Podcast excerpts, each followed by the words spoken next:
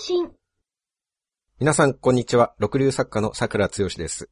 皆さん、こんにちは。鳥かご放送の山本です。よろしくお願いしまよろす。くお願いします。さくらさん、痛みについて言いたいことがあるそうなんですが、痛みって必要ですかねあーあーあー難しいところですね。いるとは思いますよ。いりますか痛くないと、生命に関わるんじゃないですか。痛みは必要だというわけですね。はい痛いからやめとこう、これは、とか。そのために痛みってあるんでしょ、多分。でもこれだけ毎日多くの人がいろんな痛みで苦しんでね。もうどうかこの痛みをなくしてほしいと。もういくらでも払うからこの痛みを治したいと思う人もいるほど辛いものなのに、そんなおぞましい痛みなんてものをあなたは必要だと言うん ですね。はい。それは、何のことを言ってるんですか何の痛みを言ってるんですかそう、体の痛みです。叩かれて痛いとかいうことですよ、それは。はいはいはいついほんの数日前なんですけど、はい。はい。あの、人生で初めての経験をちょっとしまして、おー、いいですね。良くないですよ、全 然まあ夜寝てたんですよ。はい。まあそれは夜だから寝ますよね。はい。まあ、桜さんは昼間寝てる時もありますけどね。今ちょうど夜寝る時期なんですよ。はいはい。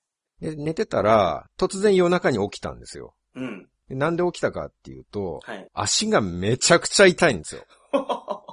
はあい。の、まあ、初めての経験なので、何なのかは全然わからないんですけど、右足のふくらはぎがは、い尋常じゃなく痛いんですよ。足つってただけでしょ、それ。ってたんですかね。うん。まあ、じ尋常じゃなく痛くて目が覚めてしまったと。 夜中に上半身起き上がって、足抱えながらもう、いだだだだだとずっと叫んでたんですよね。 はいはい。で、もう痛すぎて横になったりもできないんですよ。はあ、はあは足を抱えた状態から全然動けない。あはあ、はいはい。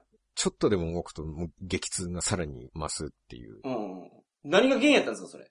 いや、知らないっす。え僕、足がつったっていうのが今まで経験がないし、それつってるだけやと思いますよ。それ、それはふくらはぎがものすごく痛くなるんですかふくらはぎつったらふくらはぎ痛くなるでしょうね。めちゃくちゃ痛いんですよ。そんな痛くなりますそれが本当なかなか収まらないんですよ。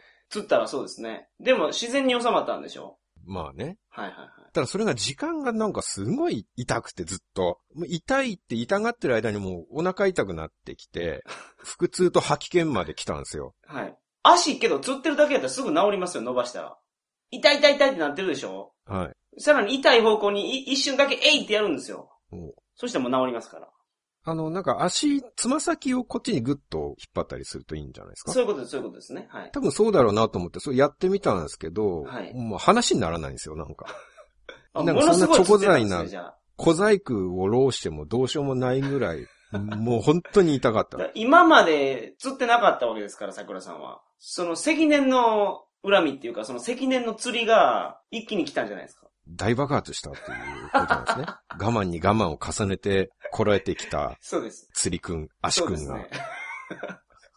はい。でもその、僕はよく精神が不安定になると腹痛になったりするんですけど、はい、はい。その精神が不安定になってから腹痛になるまでやっぱりタイムラグがあるわけですよ、何十分も。ほうほう、なるほど。でも今回はもう痛いっつって痛がってる間に腹痛も来ましたから、はい。もう痛いって言ってる間がどれだけ長かったかっていううん。ことと、まあどれだけい痛い規模が普通じゃなかったかっていうことだと思うんですそよね、れで、ほんで原因は究明できてないんですかできてないです。またなるかもしれんのですね、じゃあ。ですね。なんやったら今晩になるかもしれないですね。恐ろしいですね、それは考えると。 はい。まあそれもだって次の日まで歩けなかったですからね。うんもう痛みが、まあ、やっと収まったって言って、もう汗だくで倒れたところでもうすごい腹痛に襲われて、はいで、もう歩けないから這うようにトイレに行っはいはてい苦しんでたんですけどね。まあ、原因はわからないんですけれども。はい。でもこれほど腹立たしいことはないんですよね。だって何の心当たりもないのにね、はい。一方的に僕ばっかりが苦しめられてるんですよ。これ、例えば僕が自分の不注意で、例えば料理してて、はい間違って包丁でふくらはぎを切っちゃったとかね。はいはいはいはい。万引きして捕まって、じゃあお前はふくらはぎが痛くなる刑だとかって。そういう刑なら痛くなるのはわかりますよ。はいはいはい。それは自業自得ですからね。そらそうですね。痛くなるようなことをした僕が悪いっていうことはで。いはいはいはい。でも、何一つ悪いことしてないんですよ。うん。山本さんが痛くなるならわかりますよ。それ悪いこといっぱいしてるからってことですかうん。それはもう今日も接待だ、明日も接待だとね。会社の経費で毎日合流してるような人ですから。それは夜中突然足が痛くなるという罰を受けても、それは相応の罰というものですよ。まあまあ、それはそれでいいですけど。この合流した分のカードのポイントまで自分のものにしてるわけですからね。それはもうふくらはぎと言わず全身がどんどん痛くなればいいと思いますよ。だから僕はその経費でキャバクラに行ったこともないですし、はい。その出張で乗った飛行機でマイルを貯めたこともないしね。はいはいはい。もう毎日ただコツコツとパソコンに向かって原稿を書くという真面目な日々なんですよ。はい。僕はどこに出しても恥ずかしくない清廉潔白な人間ですからね。はい。それなのに痛くなるっていう。まあ山本さんの場合はどこに出しても恥ずかしい人ですから、 それ痛くなってもしょうがないと思いますけれども、まあでも、神様がそう判断したってことですよ。桜さんの方が、あのー全体を考えると悪いと。いや、逆でしょうが。いや、ほ他にも、なんか僕のええところとかもあって、神様から判断すると、まあそろそろふくらはぎ痛めつけとこうかと。こいつは。この桜強しはもう悪いから。全然悪くないですよ、僕。いやけど、そういう神の罰を受けてるわけですからね。それが間違った判断としか思えないですよ。あ、神様にそういうこと言ってるんですか言いますよ。それ両方のふくらはぎ痛くなりますよ、多分、今晩。いやいや、神様だって間違えることあるでしょう、それ。人の子ですからね。人の子ちゃうやろ、そら。神の子なんやから、あれは。神の子ですか、神。神の、神様人の子じゃないですよ、絶対。でも神の子でもなくないですかあ神も世襲制でなんか、代々生まれていってるんですかあれは。あ。ああ。けど、ピッコロ大魔王はそうでしたけどね。はい。断るごとにドラゴンボールを出すのはやめてください。何かというと、すぐドラゴンボールなんですから、あなたは。ピッコロ大魔王は産んでたじゃないですか。あれは確かに増えてましたけど。ナメック星人でしょあれは。じゃピッコロだとしてもですよ。はい。ピッコロなんか余計間違うことあるじゃないですか。ああ、そうですね。 間違えて悪いことしてたでしょ地球に対して。完全に間違えてたじゃないですか。いや、いや、あれはピッコロ大魔王じゃないですか。あの時神様とは分離してたわけですから。神様の選択ミスであんなことになったんじゃないですあか。あ、まあ確かにね。悪い部分を追い出しちゃって大暴れしたわけ確でかしょ、にね。はいはい。神様も間違えることがあるってことですよあ。それ今は回もそういうことですよ。間違えたんですよ、神様が。ああ、なるほどね。僕は本当どこに出しても恥ずかしくない人。だって僕はもう、このネットラジオだって、公にできますからね。知り合いの人とかにみんな聞いてくれと。 はい。あの、出されてる書籍にも書いてるぐらいですもんね。そうですよ。はい。桜堂々とプロフィール。ルに桜通信って入ってるじゃないですか。はいはいはいはい。本業の方でもちゃんとアピールしてるわけですよ、僕 は。あなるほど。はい。それどうですか、あなた は。会社の部下にも言えないほどの恥ずかしいネットラジオだってことで しょ山本さんの場合は。まあそうですね。それはそうです。そうでしょはい。誰にも言ってないですから。それよっぽどのことですよ。会社の同僚に聞かせられないって、あなた、はいそこまでの悪いことをしているっていう、悪いことというか恥ずかしくないですか知り合いに聞かれんのが。恥ずかしいことをしているわけ ですよ。恥ずかしい行いなんですよ、それは。はい。そっちこそ罰を与えられるべきですよ。でもやってること同じなんじゃないですか。違いますよ。桜通信を桜さんと僕でやってるわけでしょはい。恥ずかしいこととして。いや、でも僕は恥ずかしくないですよ。どこに出しても恥ずかしくないですよ、桜通信は僕なるほは。ど。でさあ、それは桜さんは恥ずかしくないと思ってて、僕は恥ずかしいと思ってるってことですから。ちょっとどういうことですか、それ。こ の桜通信の放送が恥ずかしいっていうことですかまあ、それ、そうですね。恥ずかしい内容ということですかこの桜通信で喋っていること。普段僕こんなん言わないですから。普段言わないからってでも恥ずかしい内容なわけじゃないじゃないですか。恥ずかしいでしょ、これもう。だってメールにハートマークつけたらやらせろみたいな話してるんですもん。はい。なんですかそれはその恥ずかしいものを僕は全国で発売している本のプロフィールにも載せているのに、それはひいては僕の職業自体が恥ずかしいものだということですかついまやりは、。そんなことは言ってないです。ほとんど僕本職で書いてるのと同じです からね、この桜通信で言ってることいや。それを僕はなりわいにしてるわけですよ。羨ましいですよ、僕だから。桜さんみたいな生き方が、その、ね、お天道様に顔向けができる、その生き方が羨ましいですよ。たとえ神から、あの、罰を受けたとしても。だから、罰を受けるようなものじゃないって言ってるんですから。僕なんてもう二面性がありますからね。だから、自分だったらとても出せないような恥ずかしいことを大っぴらにしてる君はすごいねっていうことですか。いや、僕も大っぴらにしてるじゃないですか。ネット上では。だから会社に言ってくださいよ、その会社の部下にもう一斉メールを送ってね。はい。 俺はこんな放送やってるからぜひみんな聞いてくれと。 URL 貼ってください。そこにああ、なるほど。トレカゴ放送でゲストに現役風俗嬢を呼んで、おお尻のマッサージの指導をしてもらってる回の放送を聞かせればいいんだ。部下に ああ恥ずかしいですね。そうでしょ、はい。あ、そ、それですよ、だから。桜通信恥ずかしくないさ、よう考えたら。桜通信から辿られる僕の鳥かご放送が恥ずかしいんですよ、あれ。で、桜通信は別に恥ずかしい放送ではないですもんね。まあそうですね。下ネタも全然マイルドですから。これはもう奥さんとか娘さんに聞かせられるでしょあまあまあそうですね。鳥かご放送はちょっと、ハードなやつがありますから、ね。はいはい。先ほど言ったその、M 生官のお姉さんに、あの、前立腺マッサージのお話を伺ってたりしますから。はい。はい。あれはちょっとね、桜通信なんかその今の言葉ですら放送禁止です もん、桜通信では。あそのぐらいのマイルドな、あはいはいだからそのこと一つとっても桜通信、まあ、ひいては僕と山本さんの差がね、はい。はい。出てるわけですよ。恥ずかしいことをしてるかどうかっていう。なるほど。だからもう普段の行いとか、その道理で言ったら痛くなるのは山本さんでないとおかしいんです。うんうんうんうん。でも実際はその前任の方の僕が苦しんでるっていうのはこんな腹立たしいことはないっていうね。だから僕は他ですごいいいポイントを稼いでるんやと思いますよ。例えば、会社の仕事とかで。会社の仕事でどういうことをしてるんですかいいことをしてるっていいことしてるんじゃないいですかね、世界。っていうか、宇宙規模で考えると。うーん。よっぽど僕の仕事よりいいことしてるっていうこと ですね、そしたら。だってそれを、その、ネットラジオの恥ずかしさを逆転して僕が負けてるわけですから。はいはい。本業の部分でよっぽど僕よりじゃあ、優れた世のための行いをしてるっていうことですかまあ、僕はそうは思ってなかったですけど、神様はそう思ったみたいだです。から神が間違ってるっていうことなんですよ。神、神がね。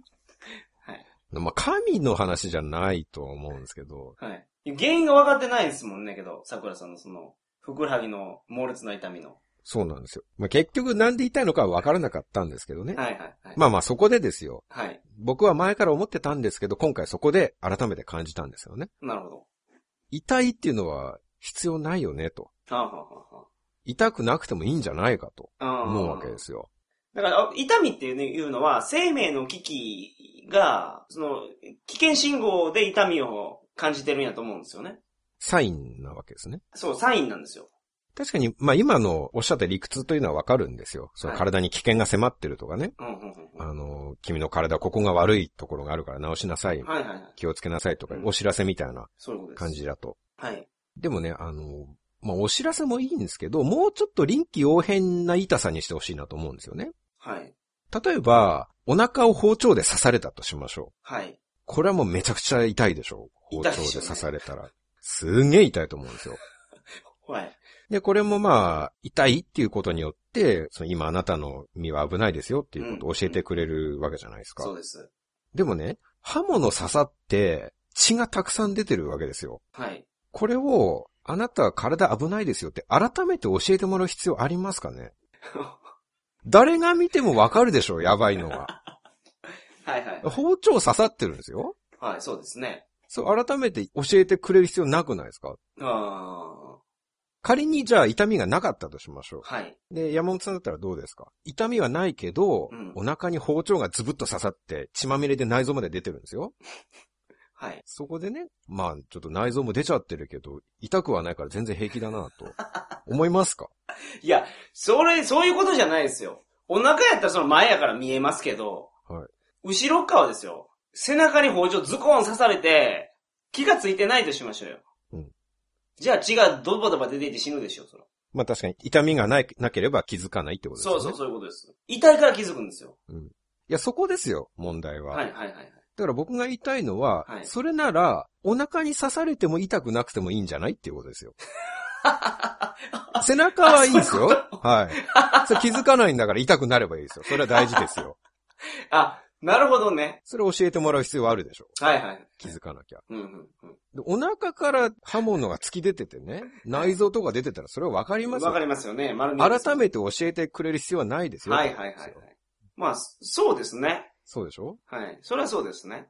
僕最近 YouTube ですごく辛い映像を見たんですけど、はいこれ実際に何年か前に放送されたニュース番組がアップされてたんですはよい。ね。はい。日本のあるサファリパークではい。飼育係の人がライオンに食べられるっていう事件がああったんですけ。ど、その時にたまたまお客さんがビデオを回してて、あー、見たことある。見たことありますわ。姿は映ってないんですけど、声が入ってるっていう、その食べられてる人のうめき声と、はい。あと痛いよっていう声が入ってるんですよ。動物園に来てる親子がなんか撮ってて、カメラ回り続けてるんですよね。でもはいは撮いってるわけじゃなくて、カメラはもう他のところ向いてるんですけど、その家族の会話とかが入っててなんか妙に生々しいやつでした。はい。まあ、ただ幸いその人無事だったんですけどね。はい。なんか全治2ヶ月ぐらいだったんですけど、はいはいはいで、まあやっぱりそれももう本人も痛いよって叫ぶぐらいですから、相当痛かったと思います よ。それ、そりゃ痛いでしょ。めちゃくちゃ痛いでしょうね。はい。まあやっぱりそこでも痛いっていうのは、まああなたは今危ないですよとお知らせしてくれてるってことでしょそういうことです。でもそのお知らせいらないで しょわかりませんか自分ライオンに食べられてるんですよ。そのお知らせがなかったとして、うんうんいや俺ライオンに下半身食われてるけど痛くないからまあ大丈夫でしょとか、はいはい。誰が思いますかそんなこと。う分かってるものに対して改めて痛みで教えるってことなるほはど必要ないと思うんですよね。ん。うん。わかりました。桜さんは、はい。コールドトミー手術っていうのを受けたらいいんですよ。痛みの痛覚をなくすんです。おー最強の兵隊にするために。スーパードクター K かなんかに書いてましたけど。うん強いんですよ。もう痛くないから。もう死ぬ直前まで動けるから。死なない限りは元気だと。 そう、痛くないから。はい。もう内臓を振り散らかして駆け回るみたいな感じです、ね。そうで。すね。はい。それを、やってもらったらどうですかうん。大丈夫ですかねそ れ、それって。だからそれは、それこそ背中を刺されても気づかない。。気づかないですすね。それ嫌じゃないですか。言うてもろたらいいじゃないですか。いや、僕だってずっと部屋にいるんですよ、一日 中。なかなか気づかないと思いますよ、他の人は。僕、部屋で刺されても。ああ。で、また、外で、言われますかねどうですかその僕らがコンビニに買い物とか行ってね。はい。そのなんかそのコンビニの隣の人が背中側に包丁が刺さってたと。はいはいはい。そ言いますか言いませんね。包丁刺さってます。距離を取りますね、とりあえず。そうでしょ、はい。やばいと。見なかったことにしますよ ね。どっちかっていうと。はい。どう考えても気づいてないわけないって思うじゃないですか。はいはいそんなのはい。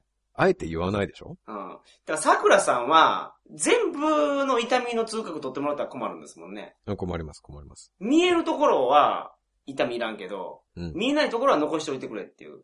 まあ、というよりも、今、今、手術の話ですけど、はい。もう僕が言いたいのは、その、痛み自身にその辺を判断してほしいってことなんですよ。おー、なるほど。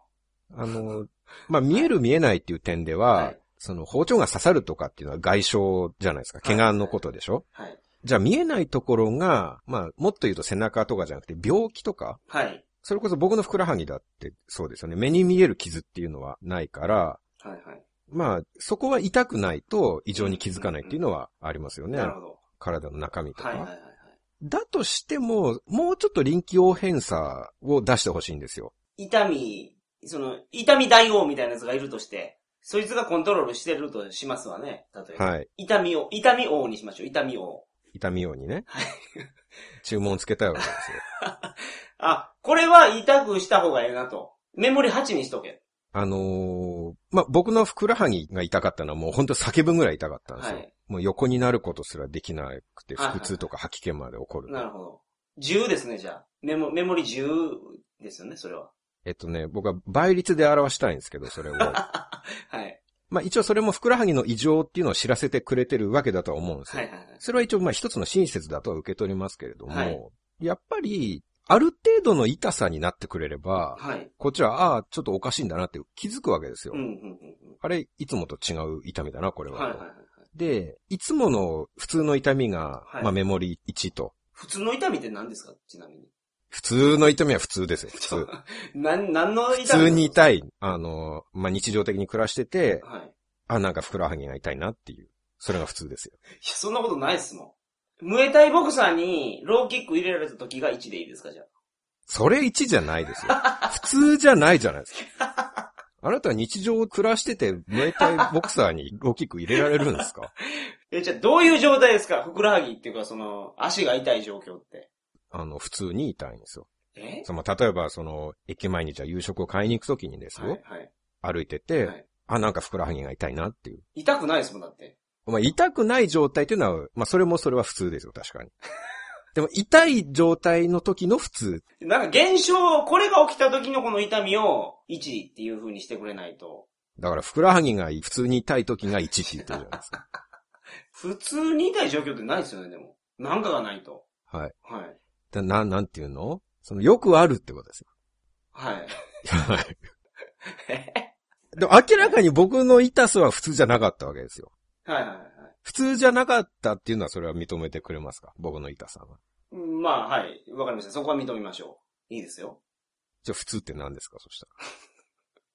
痛くないってことやと思いますよ。僕の痛さが普通じゃなか、普通じゃないぐらい痛いっていうのを認めてくれるってことは普通は何かを理解してくれてるからっていうことじゃないんですかそうですね。普通は痛くないから、普通じゃなかったと。はい。ムエタイボクサーのローキックでいいじゃないですか。まあいいっすよ。じゃあ、その、ちょっと弱めのね、一回戦ぐらいのレベルのムエタイの人に。いや、それでも、そう、それ普通の痛さじゃないと思うけどな。はい。なんやったら足折れると思いますから。仮にもプロに蹴られたらそうでしょ、はい。じゃあ、まあ、二十歳ぐらいの女子大生にふくらはぎを蹴られた。あー、なるほどね。あー一でいいじゃないですそかれ1にしましょうか。で、今回の痛みっていうのは僕、それ1で考えたらもう、それをはるかに超えた10、10倍ぐらいはいってると思うんですよね。女子高生に10発蹴られた感じがもうずっと続いてるぐらい。あ、そういうことですか。はい。あまあ、今回は10ぐらいだったんですよ。はいはで、その、そこまでする必要ないんですよ。痛みがお知らせだと言うならばねい。。あもうある程度その、まあ、1ぐらいが普通、まあ、普通って言うとあれですけど、ありがちな痛さだとすれば、あ、はい。もうそれをちょっと超えてくれれば僕は理解するわけですよ。 3女子高生キックぐらいでよかったってことですね、じゃはい。 その、単位が長いですね、ちょっとそれ。その、二十歳の女子大生が女子高生に変わってるし、あ。ごめ んなさい。はい。好みの問題でしょ、それは。まあ、はい2ポイント、3ポイントで、まあ、いいじゃないですか。まあ、要はその、痛みの野郎はね、うん。そこまで痛くしないと僕が異常に気づかない人間だと思ってるってことなんですよ。寝てたからじゃないですか。まずお子さんといかんじゃないですか。それは僕、2とか3でも起きますよ。いや、 1でも起きるでしょ。え、山本さん寝てる時に女子大生にキックされて起きないんですかいや僕は起きますよ。僕 は起きま起すきけどるでしょほら、僕だって起きる睡んですよ眠も、あの、浅い眠りと深い眠りあるじゃないですか。ちょうどスイッチ入れようとした時に、モニター見ててですよね。はあ、今、桜強しはこの深いところに入っとるなと。だから多めにしとこうかって眠り、眠りじゃないわ。痛み王が、眠り上げたんじゃないですかね。いや、だから、深く寝てても女子大生が蹴って起きない人あんまいないと思うんですけ どね。確そかにれ、ね、まあ、しかも僕ですよ。僕、はい物分かりいいんです から。そんなに極端に知らせてくれなくても、さりげないお知らせ僕理解できますもはいはいはい。ん。2倍、2で分かりますよ、僕は。あであ。それをなんでわざわざ10にするんだっていうことなんです よ。明らかにおかしいでしょ、それは。それほんまは2やったかもしれないですけどね。桜さんが痛がってるだけで。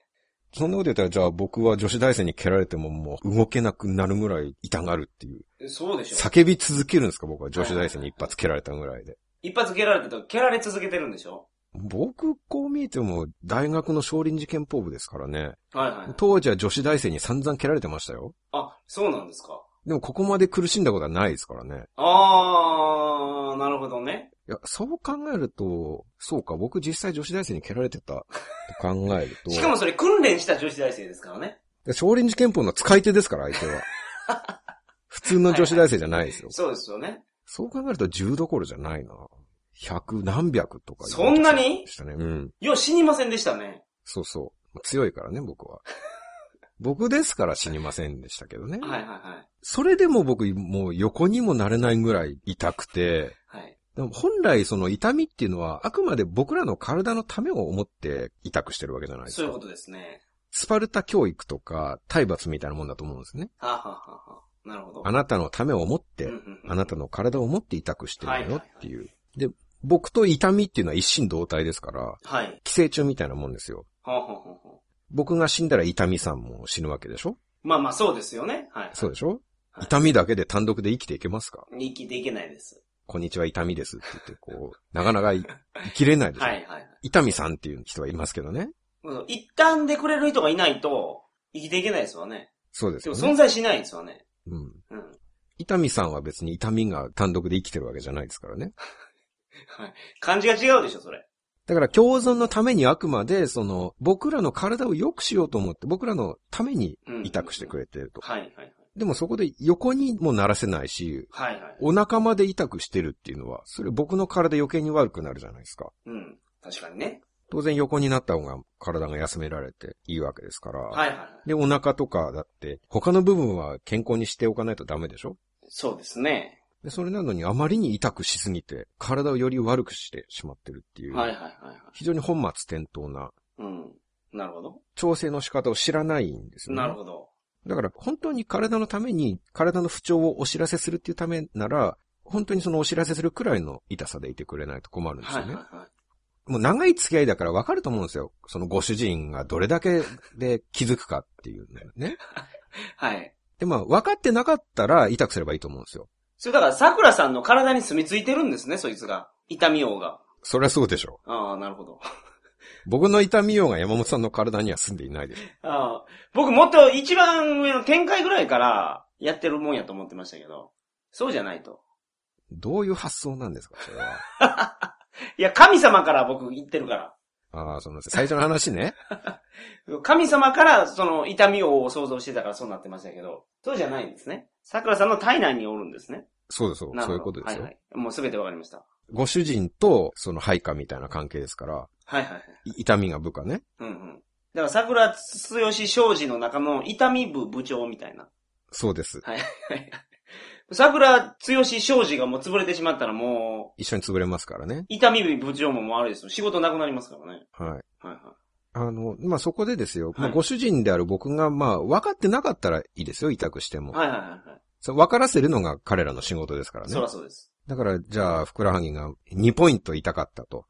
2ポイント、まあ3ポイントぐらい、いつもより3倍にして3ポイント痛くしたと。まあそれでも僕がね、はい。いやいや、まあこんなの気のせいじゃねえかと。ああ、はあもう全然俺は健康だよとか、はあはい。まあそういう傲慢な態度でいたら、それはどんどん痛くすればいいと思うんですよ。ああ、なるほど。でも、あるところまで来たうら、ん。まあまあ5倍、6倍ぐらいのところで、こっちがね、よーし、わかったと。はい。俺のふくらはぎはなんかおかしいんだなとう。んうんうんうん。わかったと言ったらもうそこで痛くなくなるべきなんですよ。ああ、そうですね。もう通達は終わったわけですから。そうそう。一回言えばわかる でしょ。いや、わからないじゃないですか。桜さんだってもう痛み引いてる時点でもう、病院にも行ってないんじゃわけじゃないですか。いやでも、えちょっとおかしいんだっていうことはわかるわけじゃないですか。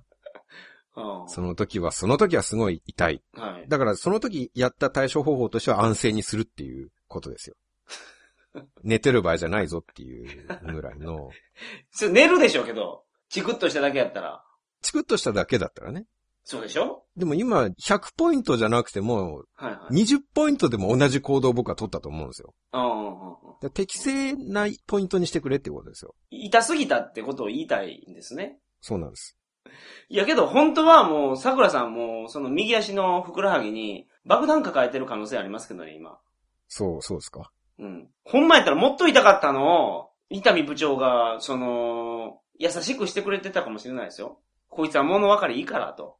そうしたら、あの、部長は自分の役割を果たしてないんじゃないですか僕が気づいてないわけですから、 気づかせるのが彼の仕事なわけでしょああ、なるほどね。結果として僕は、ああれは一時期の痛みだったんだって思ってるわけですかはいはいはいら、はい。それはどうなんでしょあうあこあう仕事をしてないっていうことじゃないですあ、か逆説的にそうなりますね。痛みさんは。じゃあ今晩めっちゃ痛いと思いますわ。いや、ちょっと待ってください。 これ聞いてるか ら。聞いてますかねこ れ。あ、足りんかったんやと。気づきましたね、僕は。もうよくわかりました。非常に僕のふくらはぎはよろしくない状態なんだ。はいはいはい。はい、わかりました。ああ、そうですか。もう、はい。も今うええ日とは安静にしますよ、はいじゃあ今日は。さらに来てたと思いますよ。それ言ってなかったらね。もうメモリーマックスでやってたと思いますよ。いや、でも、あの、いや単に足つっただけでし ょ。だだから、足つっただけだからいいんですよ。やっぱ足つっただけなんですね。まあ、多分そうでしょ、はい。夜中にいきなりふくらはぎが痛いっつったはいら、はいはい。それの超ひどいバージョンだと思うんですけど、はい大げさなんですよ。すごいですね、けど、桜さん。夜中に足つっただけでここまで話ができるっていうのは。いや、大げさなのは僕じゃなくて、はい。痛みが大げさなん です。僕はそのまま伝えてるだけで、はい。痛みの方がすごい大げさな痛みが来ちゃった。それは事実なわけです。なるほでそれが調節が間違ってただろうって。あ足つったぐらいでなんでそんな痛くするのっていうことど。で、はいはいはいはそれがおかしいでしょっていう話です。い。なるほどね。あのーまあ今のに関連してなんですけど、はい。痛みっていうのはこっちの体のためを思ってくれてるってはいい。う。まああくまでも痛みっていうのは僕らの味方でね、うん。痛いっていうことは体に良くないよっていうことを教えてくれるわけでしょそしたら、予防接種で注射するときに痛いっていうのはおかしくないですかおおなるほど。矛盾してるでしょ、これ。まあ点滴とか抗生物質を注射するとか、そういうのでもそうですよ。はいはいはい。あれはもう完全に体を健康にするために注射をするわけでしょまあ、予防接種はそうではないですけどね。いやいや、体のためにやるものでしょ 点滴は確完全かに桜さんの言う通りかもしれない。栄養剤とかは。予防接種は一回その病気にするんでしょあれ。軽めの。それはあなた目先のことしか考えていないっていうことですよ。もっと長い目で見てくださいよ。だってインフルエンザの予防接種って、軽いインフルエンザにして、抵抗力をつけるんですもんね。はい。ほんで次、あなん本域のやつが来ても、もうすでに戦闘態勢が出来上がってるから、かかりにくいまあそういうことみたいですね。でしょじゃあやっぱ、軽めの毒が入ってるわけじゃないですか。だからなんで目先のことしか見れないんですか それは痛みにも言いたいですよ、僕は。はい。痛み課長にもね。いや、部長から、もう課長になってしまったんですいや、じゃあ、痛み、痛み部長にも。まあまあ、その、降格はしないですよ。もうこれから言うことを守ってくれればはい、降格はちょっと考え直あしまなすよ。るほど、なるほど。社長としてはね。はいはい。だから伊丹部長も、その、なんで今のことしか考えないんですかあ今良ければそれでいいっていうね。はいはい。そういうことで先々、こっちは先々のことまで考えてるわけ ですよ。ちゃんと。はいはいはい。その、北斗の件でもありましたけどね。はい。おじいさんは種もみを、今食べるんじゃなくて、はいはい、あ、今食べるのを我慢してそれを地面に撒いて、はい。将来のための実りにするわけですよ。はいはい。そうですね。あれ、ケンシロウけど、あのおじいさんの墓に種もみ巻いてましたけどね。まあ、巻いてましたけどね。 まあ、そのぐらいのことは、部長、部長ぐらいになれば分かっても良さそうなものじゃないですか。あそうですね。マネージャーなんですから。それぐらい分かっとけよと。あ部長っていうのはマネージャーって呼ばれるんですかまあまあ、そうですね。はい。ないいろいろありますよ。ジェネラルマネージャーとかい、いろんな呼び方ありますけど。まあそういうふうにマネージングする立場なんですから。うんそんな役職についてる人だったら、それはいはいは長期プランでちゃんそれはとはい考えないといけないでしょ中期経営計画とかに参加してるはずですからね。う。ほら、見な さい。そうでしょはいはい。それはその予防接種というものがどういうものかっていう、それちゃんと見極めないとダメでしょ。なるほど。で、痛くしてる場合じゃなくないですかそしたら。そりゃそうですね。何をお知らせしてるんだっていう話です よ。体に良くないよって言われてるわけでしょはいはい。完全に間違いじゃないですか、それ。まあね。まあ今予防の話をしましたけども、そはい。もう簡単に点滴にしたらもうそれこそ間違いでしょ完全に。まあ点滴はそうですね。点滴は予防云々じゃなくて、もうそれこそ体を治すために今、はいはい。刺営して業る入れてるわけですから。完全にミスじゃない ですか。部長の。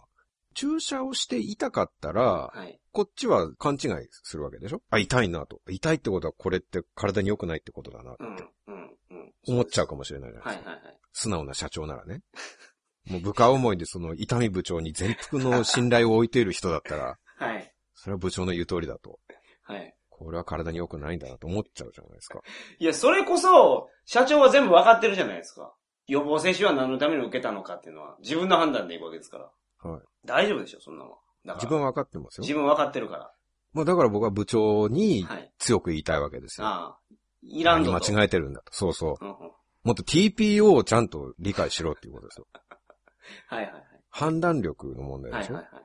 痛いからっつって注射受けなくなったら、向こうだって困るわけですから。あ、確かにね、注射が痛いから、予防接種を受けないってなったら本末転倒ですもんね。そうでしょうん。会社全体が大きな風邪をひいてしまうっていう。はいはいはいそれにやっぱり予防接種とかはもう子供とか大暴れしたりするじゃないですか。はい。はい。お医者さんとか学校の先生とか困るわけでしうょ、ん。そうですね。それもう人に迷惑をかけるってことにもなりますよ。ああああ、なるほど。まだ社長だけだったらいいですけどね。はい。その外部の取引先とかに まで迷惑をかけるわけですよ。はいはいはいはいはい。それをやっちゃいかんでしょ確かにね。そう言われてみればそうですよ。う。でそんなことをしてたらいずれ、もうそれこそリストラをされるっていう可能性もありますからね。ああ。桜さんはそれも考えてるわけですもんね。伊丹部長のリストラを。まあそうですね。はいはいはい。今後も改善が見られないようだったら、ちょっとね、はい、そのコールドトミー手術を受けて、痛みを感じない兵隊になりたい。まあ、うーん。そうですね。まあ、それで、ちょっと脳になんかチップとか埋め、埋め込ん で、あの、はい体調が悪くなったら、なんか頭に数字が浮かぶとかね。ああ、あの、視界が赤くなるとかにしてもらったらどうですかあの、ドラクエみたいに。視界はいはい。画面があの、黄色くなったりしませんでしたっけ戦闘画面でなんか、文字とかでしょそうそうそうそうそうそう。だから赤くしてもらうとか。 その、数字が数字。す 数字が色が変わるんだったらわかりますよ。うわ、数字でもいいですわ。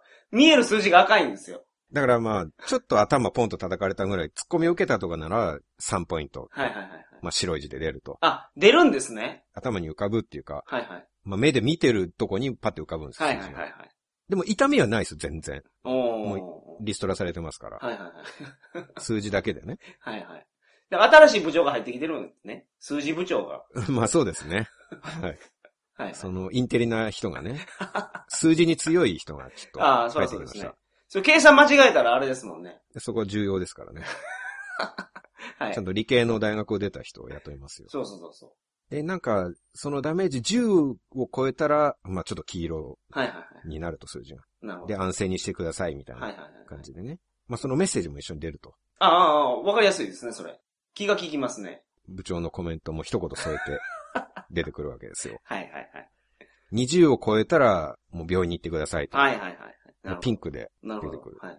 50を超えたらもう真っ赤でね。はいはい。あなたは死にますみたいな。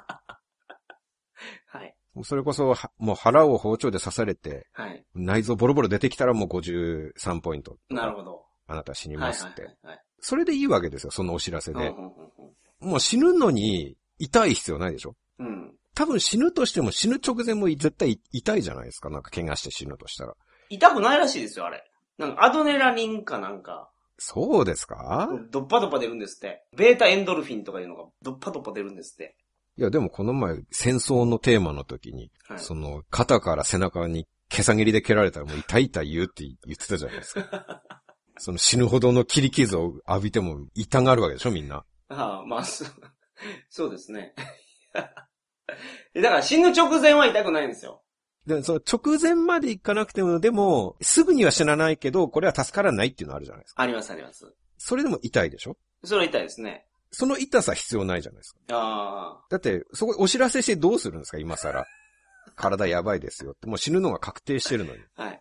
もう確定した時点でもうやめてくれと。そうです。はいはい。もう助からないと決まった時点で、はいはいもう痛みはやめろと。あはははだってお知らせなんですから、単に。はい。知らせてももう無駄だよっていう。はいはいはい。だからまあ、その、痛み部長がね、はい。ご主人というか、まあ人間たちと共存していきたかったら、はいまあうちだけじゃないですよ。あの、僕の痛みだけじゃないですよ。それは。みんなのね、全員の、はい。全員痛みと一緒に共存してるわけですかそういうことらで、すね。はい。だからその全員にね、何を痛くして何を痛くしないかっていうはいはいはい。応用力をつけてほしいなと。うん、なるほど。予防注射は痛くない。なるほど。足つぼマッサージも痛くないと。あれ痛くないとけど、どこが悪いかわからないですけどね。まあそう言われてみればそううんか。うんうん。じゃあ足つぼマッサージはいいです。はい。 予防注射はダメでしょはい。まあそうですね。それはそうです。はい。はい。あと手術も痛くなくていい。うん。外科手術とかはね。いはい。治そうとして腹開けてるわけですからね。そうですよ。あれは痛い必要ないですよ、はい全はい然。はいはい。本来麻酔とか必要ないわけですから、うんそうしてくれれば。そうですね。全然麻酔なしで手術できますよ、はいはいはいはいこれから。でその判断をしっかりしてほしいなっていうことうなんですんよ。聞いてましたか伊丹部長。よろしくお願いしますね、ほんまに。まあ我々もね、はいはい。あの、みんなで訴えていかないといけないなと思うわけです。うんうん僕だけじゃなくて、みんなそれぞれはいはいはい。あるわけですから、痛みが、ね。それはそうです、それはそうです。まあこれ、伊丹部長が聞いて、うんまあこいつムカつくと思ったら、桜さんにもう、ふくらはぎにもう一発、あの、浴びせてくだそさいれは嫌だな 両足に行く場合は。それは困ります ね。やったってください、もいや、そんなことしたら僕足切り落とし ますよ。そしたら困るでしょう。う。伊丹部長困らないじゃないですか。いや、不自由になりません僕が歩歩けなくなったら。関係ないでしょ、伊丹部長は。そういうもんなんですか、はい何が喜びなんですかね人生の。喜びは何なんですよね。僕が歩かなくても楽しいんですかねじゃあ。はいはい。 食っていけてればいいっていうこと。そう、そういうことだと思いますよ。向上心があまりないですね。そんなこと言ってたらもう、多分太ももにもきますよ。 あまずいですね、これは。あんま喧嘩しないで穏便にやっはいはてい。いく方がいい。じゃあもう何も言わないのが一番いいってことです ね、じゃあ。そしたら。